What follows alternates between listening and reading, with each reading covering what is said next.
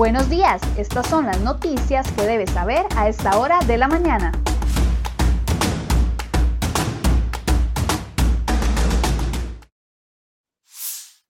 Hola, ¿qué tal? Muy buenos días. Gracias por acompañarnos en Serie Hoy Noticias. Vamos de inmediato con las informaciones que preparamos el día de hoy para ustedes en la portada de cerehoy.com.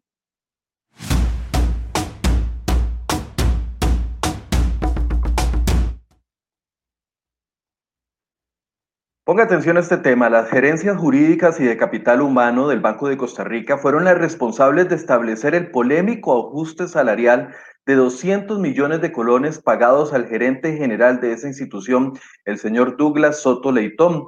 El jugoso aumento se dio en enero pasado en plena crisis sanitaria y financiera por la que atraviesa el país, según reveló José Manuel Rodríguez, el auditor general del banco. CROI.com dio a conocer que la auditoría interna del banco advirtió el error cometido por la junta directiva y el funcionario tuvo que devolver los 200 millones, pero finalmente no se quedó con las manos vacías, ya que resultó beneficiado con un aumento de 1.400.000 colones adicionales al mes en su salario. El sueldo lo subieron de 8 millones 100 mil a 9 millones y medio y le pagaron casi 17 millones adicionales para reconocerle el aumento de forma retroactiva.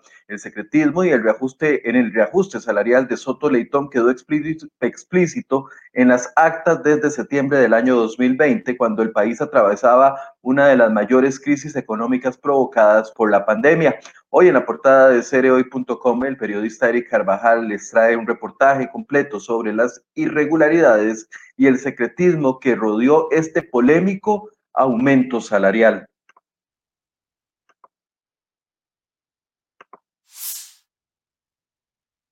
Y el gobierno de Carlos Alvarado premió con el nombramiento como embajador de Costa Rica en México al polémico exministro de la presidencia Marcelo Prieto. El Ministerio de Relaciones Exteriores y Culto informó que el Consejo de Gobierno hizo el nombramiento en la sesión del pasado 18 de mayo y Prieto empezará funciones como embajador desde el primero de junio de este año 2021. Desde su nombramiento como ministro de la presidencia, Prieto estuvo en medio de la polémica por sus desafortunadas declaraciones públicas y su ausencia en la Asamblea Legislativa. La intención del presidente Carlos Alvarado de acomodar a Prieto en una embajada fue censurada por la oposición luego de que en marzo anterior CROI.com diera a conocer una reunión en la Casa Amarilla. Pocas horas después de ese encuentro, el canciller Rodolfo Solano admitió que se buscaba acomodar en una embajada al ex jerarca. Los diputados cuestionan que el gobierno del PAC siga aplicando lo que ellos llaman puertas giratorias, que consiste en colocar en cargos internacionales a ex jerarcas que han salido del gobierno por su mal desempeño.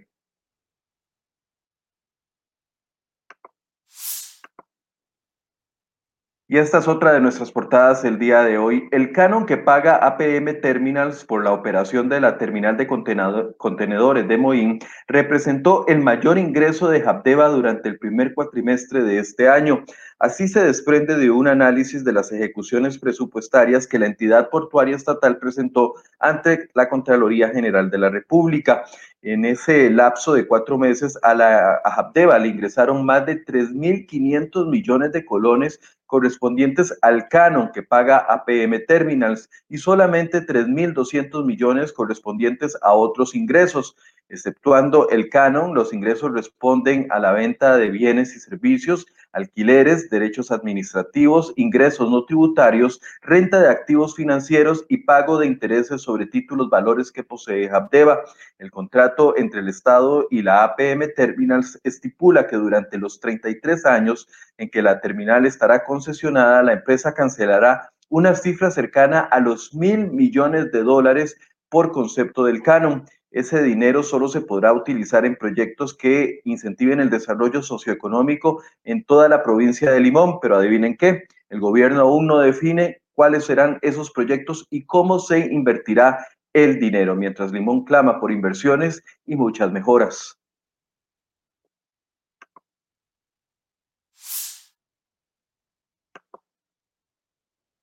Vamos a sucesos de las últimas horas. Un oficial de la fuerza pública resultó con heridas de gravedad al verse involucrado en el choque de una moto contra un carro la noche del martes en Punta Arenas. Al parecer, la moto chocó contra el vehículo por el costado y producto del impacto, el oficial quedó tendido en el pavimento con varias lesiones en su cuerpo. El hombre de 24 años fue trasladado en condición crítica al Hospital Monseñor Sanabria y se desconoce su identidad hasta el momento.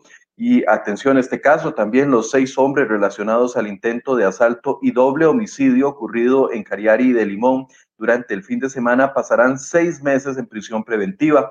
Se trata de sospechosos de los apellidos González Gómez, Pérez Carranza, Bustos Chavarría, Salas Herrera, Madrigal Víquez y Cordero Díaz, informó la Fiscalía Adjunta de Pocosí. A ellos se les atribuyen dos delitos de homicidio calificado, cuatro tentativas de homicidio calificado, una tentativa de robo agravado y otros ilícitos relacionados a la ley de armas.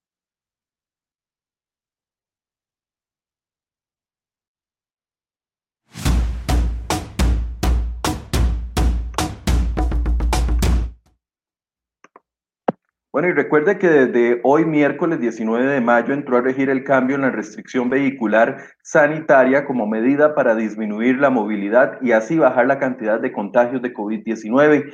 La medida aplica desde hoy y hasta el próximo 30 de mayo y los vehículos solo podrán circular dependiendo del último número de la placa.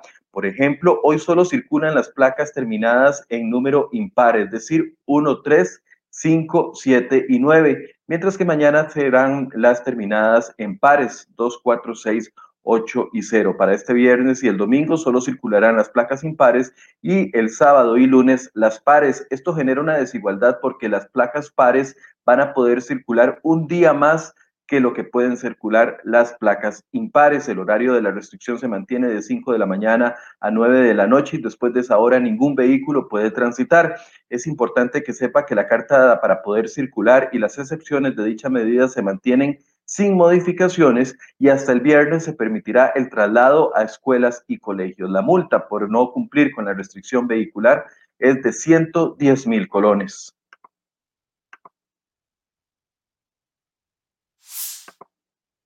Y el panorama pareciera que no mejora. Este martes se registraron 2.294 casos nuevos, 48 fallecimientos y se mantienen 1.423 personas hospitalizadas, 499 de ellas en unidades de cuidados intensivos. Las principales víctimas de muerte por el COVID-19 son las personas entre 50 y 69 años de edad. De acuerdo con el reporte epidemiológico, el 53% de los fallecidos en los últimos días eran personas en este rango de edad, mientras que el 18% eran todavía menores que estos. En la semana epidemiológica que abarcó del 9 al 15 de mayo se registraron 18.021 casos nuevos, casi 4.000 más que la semana anterior. Esto representa un aumento del 24% de una semana a otra con un promedio de más de 2.500 casos diarios. Esto pese a las restricciones que se aplicaron en los comercios. La Caja del Seguro Social trabaja en habilitar más camas para pacientes graves y severos en los hospitales principales. Esto lo hace en coordinación con centros hospitalarios privados y con el Hospital del Trauma. Hoy en el programa Enfoque vamos a analizar lo que nos espera para las próximas semanas, por qué aún no bajan los casos nuevos y la cantidad de muertes pese a las restricciones. Bueno, un epidemiólogo nos contesta a partir de las 8 de la mañana.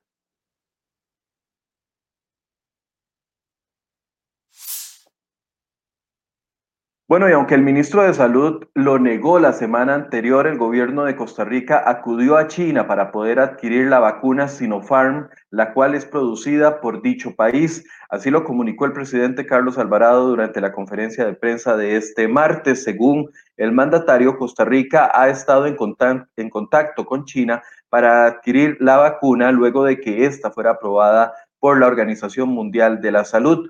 Además, las autoridades del Ministerio de Salud informaron que las personas que se le coloque la vacuna de Pfizer no deberán esperar 21 días para la segunda dosis, sino que van a tener que esperar hasta 12 semanas. Eh, Daniel Salas, ministro de Salud, dijo que la Comisión Nacional de Vacunación acordó la decisión para los grupos 3, 4 y 5, es decir, las personas que pertenecen al grupo 1 y 2, que son los trabajadores de gobierno, y los mayores de 65 años seguirán con una distancia de 21 días entre ambas vacunas.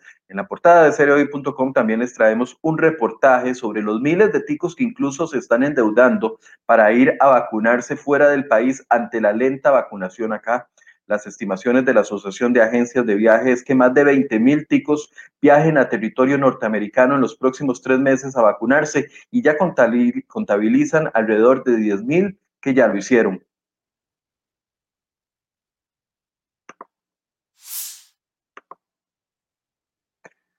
Y a pesar de que el MEP advirtió a los docentes que les rebajará el salario a los que no se presenten o se conecten a impartir lecciones este miércoles, los gremios mantienen la convocatoria a paro. A través de sus redes sociales, los cuatro sindicatos del sector educación anunciaron el cronograma para el paro de hoy que lo denominan una jornada por la vida. El objetivo de la paralización de labores en todos los centros educativos será desde las 8 de la mañana y se extenderá hasta las 5 de la tarde. Según los sindicatos magisteriales, las decisiones tomadas por el Ministerio de Educación Pública llegan tarde y además no están de acuerdo con la interrupción del curso lectivo por siete semanas, tampoco en el adelanto de las vacaciones del próximo año que se les aplicará a partir del mes de junio.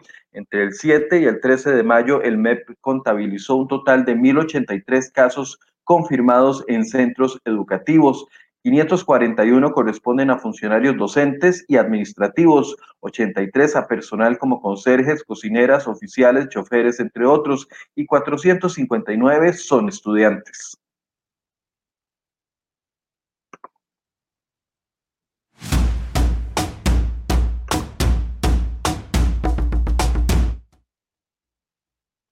Y dos temas económicos que les queremos recomendar que lean hoy en cereoy.com. Primero, el de la Organización para la Cooperación y el Desarrollo Económico, OCDE, que volvió a insistirle a Costa Rica que rebaje el monto de las cargas sociales que deben pagar los patronos y trabajadores independientes en el país. La petición forma parte de un recordatorio de al menos ocho medidas para reducir la informalidad, incrementar la participación femenina en el mercado laboral y ordenar el esquema actual de empleo. A cambio, la OCDE le pidió al país compensar esa reducción con un traslado de impuestos a la propiedad sin especificar cómo o de qué tipo. Hoy en nuestra portada le traemos un reportaje completo sobre este tema preparado por el periodista Luis Valverde. Además, el Ministerio de Hacienda cayó en el juego del ICE y revirtió su criterio sobre la aplicación de las normas internacionales de información financiera NIF en los estados financieros de esa entidad.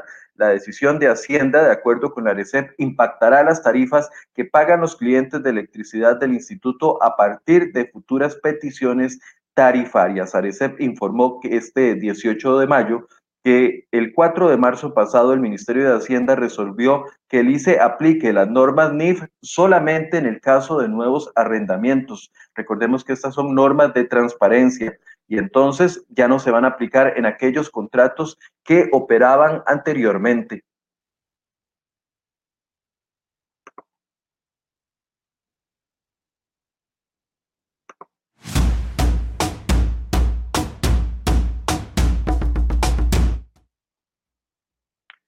Donald Trump no deja de ser noticia y es que la fiscal general de Nueva York, Letita James, anunció que se unirá a la oficina del fiscal de distrito de Manhattan en una investigación de carácter criminal contra el conglomerado empresarial que lidera el expresidente de los Estados Unidos, Donald Trump. La pesquisa de la oficina de la fiscal general sobre la organización Trump que ha estado en curso desde el año 2019 también continuará con una investigación civil. Hemos informado a la organización Trump de que nuestra investigación es por su supuesta actividad criminal, dijo la funcionaria. Esta nueva vertiente de la investigación se centra en comprobar si el conglomerado de Donald Trump engañó a prestamistas y compañías de seguros sobre el valor de las propiedades que poseen y, si pagó los impuestos correspondientes por las transacciones que realizó. Donald Trump dijo recientemente que estas investigaciones del fiscal, de la fiscal general de Nueva York tienen motivaciones políticas y le restó importancia.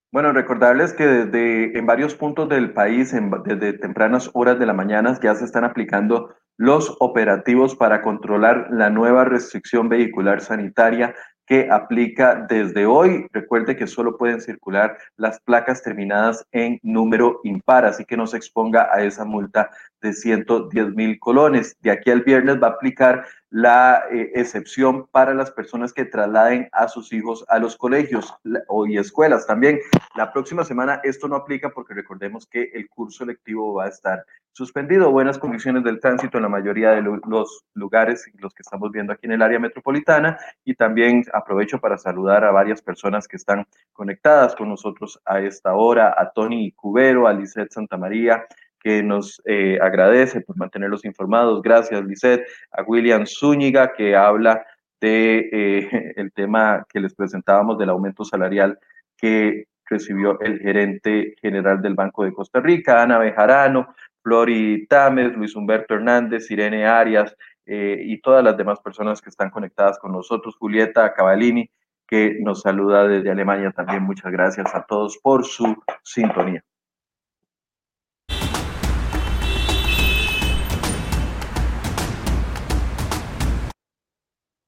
Y antes de concluir, los invito para que se conecten con nosotros a partir de las 8 de la mañana. Estas restricciones que se han aplicado en los últimos días, recordarán las que se aplicaron a comercios no esenciales en las últimas dos semanas y también esta que está empezando el día de hoy, van a dar resultado, pero ¿cuándo? ¿En qué momento se va a ver una reducción de casos nuevos? ¿En qué momento se va a ver una reducción de muertes? Ayer tocamos techo con 48 fallecimientos en 24 horas. ¿Cuándo van a verse los cambios?